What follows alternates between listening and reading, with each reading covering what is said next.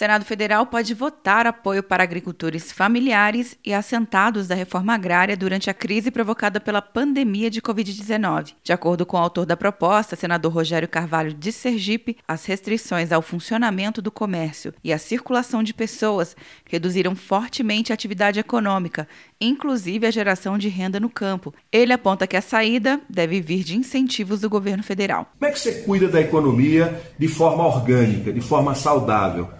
Colocando recursos diretamente nas mãos dos trabalhadores, porque eles vão consumir, eles não vão pegar esse dinheiro e guardar debaixo do colchão ou fazer poupança, eles vão botar na economia, eles vão consumir insumos de primeira necessidade, material de higiene pessoal, material de limpeza, vão consumir comida, vão consumir uma parte da indústria vai continuar ativa. O projeto de lei cria linha de crédito especial com carência de pelo menos dois anos.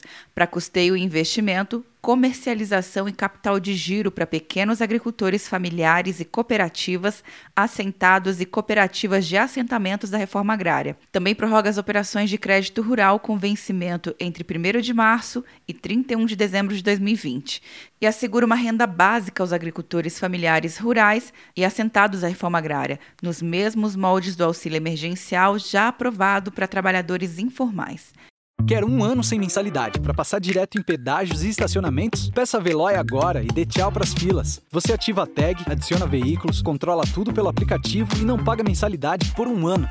É por tempo limitado. Não perca. Veloy. Piscou, passou. De Brasília, Luciana Castro.